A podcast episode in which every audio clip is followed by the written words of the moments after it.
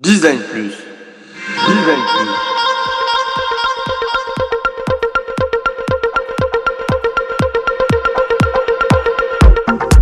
Je pense que le design doit rendre service au plus grand nombre et avoir des responsabilités écologiques et sociales. Je suis euh, Laurent Galen, designer d'expérience depuis 15 ans. Avec euh, Design Plus, je vous propose de rencontrer ensemble les designers français qui vont partager avec vous leurs connaissances, leurs expériences, leurs passions et leurs inspirations.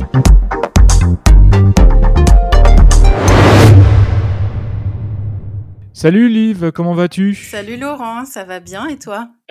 Oui, je te remercie et euh, bienvenue sur, euh, sur le podcast. Merci. Est-ce que tout d'abord tu pourrais te présenter euh, s'il te plaît auprès de nos éditrices et auditeurs? Oui, avec plaisir. Alors déjà, je vais commencer par t'expliquer que depuis que je suis petite, j'adore observer les gens. C'est ce qui a fait que je suis devenue UX designer, je pense. Et ce qui m'intéressait particulièrement, c'est la manière dont les objets ou les connaissances vont transformer notre vision du monde et nous transforment nous. Tu vois, on n'est pas la même personne si on a un smartphone ou sans smartphone, par exemple. D'accord. On n'est pas la même personne si on a certaines connaissances ou si on les a pas. Absolument. Donc, ça va transformer vraiment notre vision du monde et la manière dont on va agir dans le monde. Et donc, euh, nos expériences vont nous transformer. D'accord. Et donc, en changeant la manière dont on conçoit des interfaces, eh bien, on va impacter d'une manière ou d'une autre les utilisateurs. Et ça, j'ai toujours trouvé que c'était très intéressant. Et euh, c'est ce qui m'a amené à faire euh, des études de, psycho, tu vois, pour voir quels sont l'impact bah, de l'environnement sur les comportements et ensuite à me spécialiser en ergonomie appliquée à ce qu'on appelait à l'époque les nouvelles euh, technologies de l'information et, de la communication. Je ne sais pas si tu te souviens, on parlait des NTIC, des TIC, bref. Absolument. Voilà, et donc j'ai commencé euh, donc en psycho, en licence 3, à réaliser des expérimentations pour voir en quoi certains designs allaient impacter nos usages. Alors, pour la petite anecdote, j'ai commencé par réaliser euh, des expérimentations sur l'impact des gifs animés. Mmh. Euh, parce qu'à l'époque, euh, donc je parle de ça il y a 20 ans, hein, mmh. on avait des sites qui bougeaient de partout avec des petits gifs qui sautaient dans tous les coins et, voilà, des sites très colorés. Et donc, donc je, je, regardais quel était l'impact sur la recherche d'informations et la mémorisation. Ça, c'est mes toutes premières expériences. D'accord.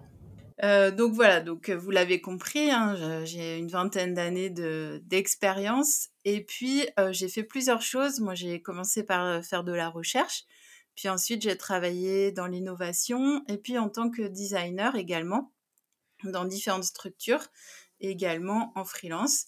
Et j'ai travaillé notamment sur la communication humaine via des systèmes, sur la réalité virtuelle et puis aussi sur tout ce qui est progiciel dans différents domaines. D'accord.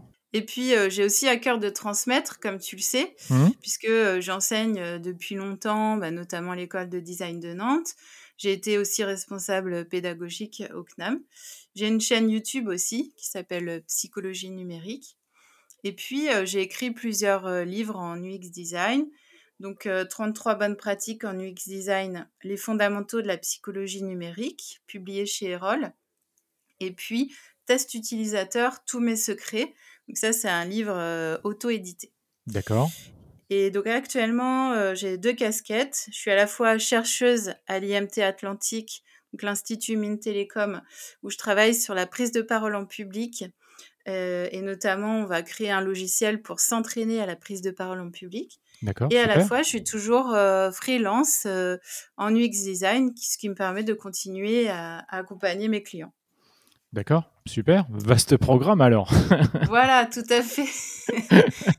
et donc, euh, comme tu le comprends, bah, moi, ce qui m'a toujours porté, c'est vraiment de mettre l'humain au centre et l'artefact aussi, voir comment bah, le logiciel, l'application va impacter nos comportements et notre façon de se comporter dans le monde. D'accord, bah, super ça, tout ça. Et donc, euh, restez bien euh, jusqu'à la fin de, de l'épisode, puisque euh, Liv va vous dévoiler une surprise. Alors, nous allons parler aujourd'hui avec toi de comment engager les, les utilisateurs. Et tout d'abord, je voulais savoir de quoi voulais-tu parler et pourquoi parler de ce sujet dans Design Plus en fait?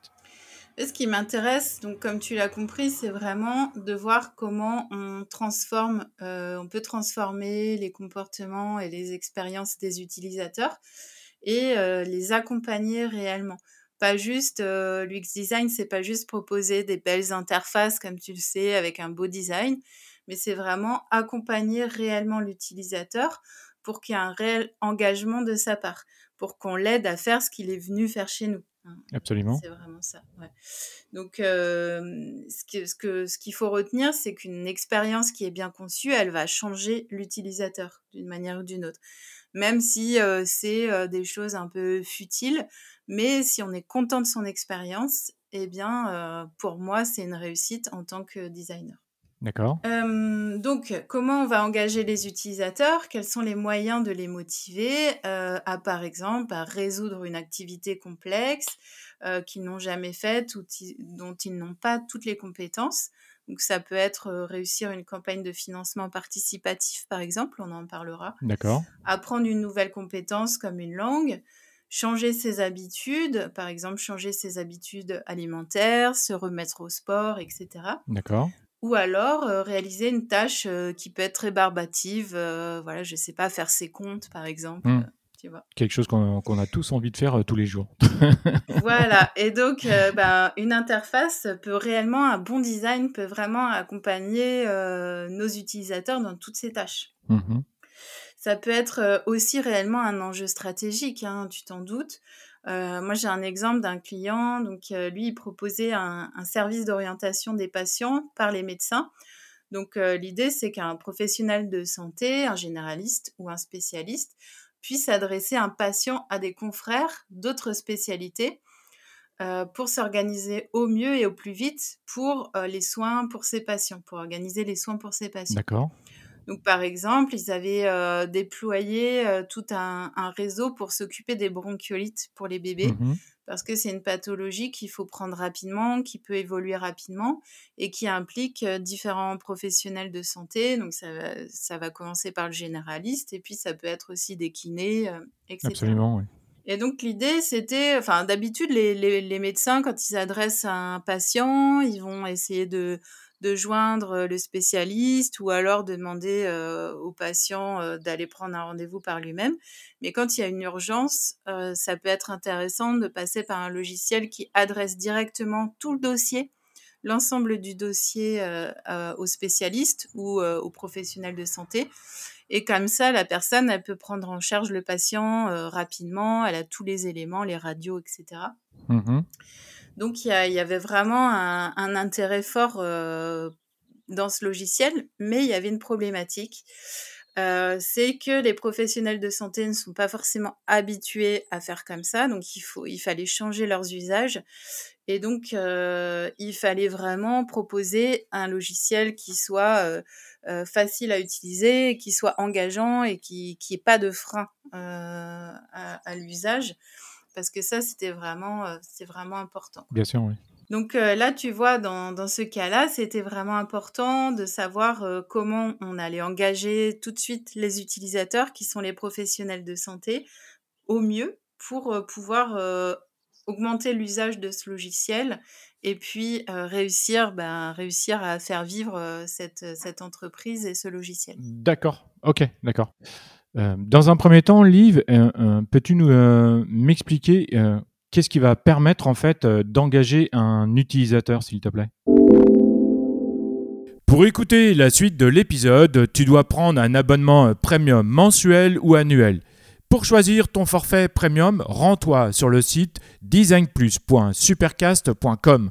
Tu trouveras aussi le lien direct dans la description de cet épisode. En devenant euh, premium, tu pourras écouter tous les épisodes depuis le début du podcast en 2019. Tu recevras aussi des nouvelles du podcast grâce à la newsletter exclusive réservée aux abonnés premium. En écoutant les épisodes avec un abonnement premium, tu t'améliores dans ton activité. Finalement, tu t'aides à devenir un ou une meilleure designer. Enfin, si tu prends un abonnement premium, tu soutiendras le podcast. Tu me permettras de continuer à le produire à plein temps et à le développer. Alors, rends-toi maintenant dans la description du podcast ou de cet épisode pour passer en premium. Merci et à bientôt. Salut